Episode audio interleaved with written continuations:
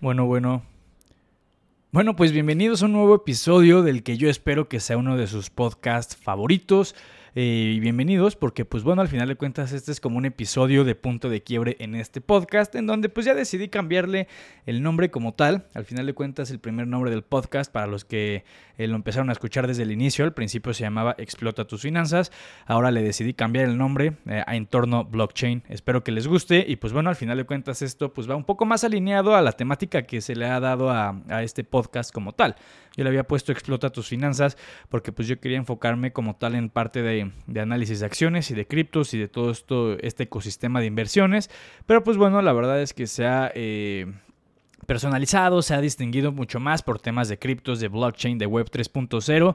Es donde yo creo que hay más este desconocimiento y oportunidad de crecimiento en estos momentos.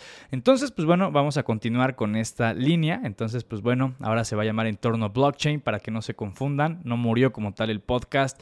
Y pues bueno, corran la voz por favor porque seguramente va a haber más de una persona que se quede todavía con la idea de que se va a seguir llamando explota tus finanzas, ¿no? Pero pues bueno, nada más quería darles este pequeño aviso eh, para, para, decirles, ¿no? Que el tema de, blockchain, de criptos, de web 3.0 va a empezar a tomar muchísima más fuerza y pues bueno, espero que este sea su lugar favorito, tanto aquí como Bullground, para que ustedes empiecen a, a, generar esta cultura en este ecosistema, pues que es tan innovador y que va a presentar muchísima oportunidad de crecimiento, ¿no? Pero pues bueno, es un punto de quiebre eh, nada más en el podcast, nada más quería avisarlo, espero que les guste este nuevo nombre y pues bueno, al final va a ir mucho más alineado pues con todos los temas que vamos a estar tocando. Pero pues bueno, este episodio nada más quería dar este pequeño aviso como el punto de quiebre.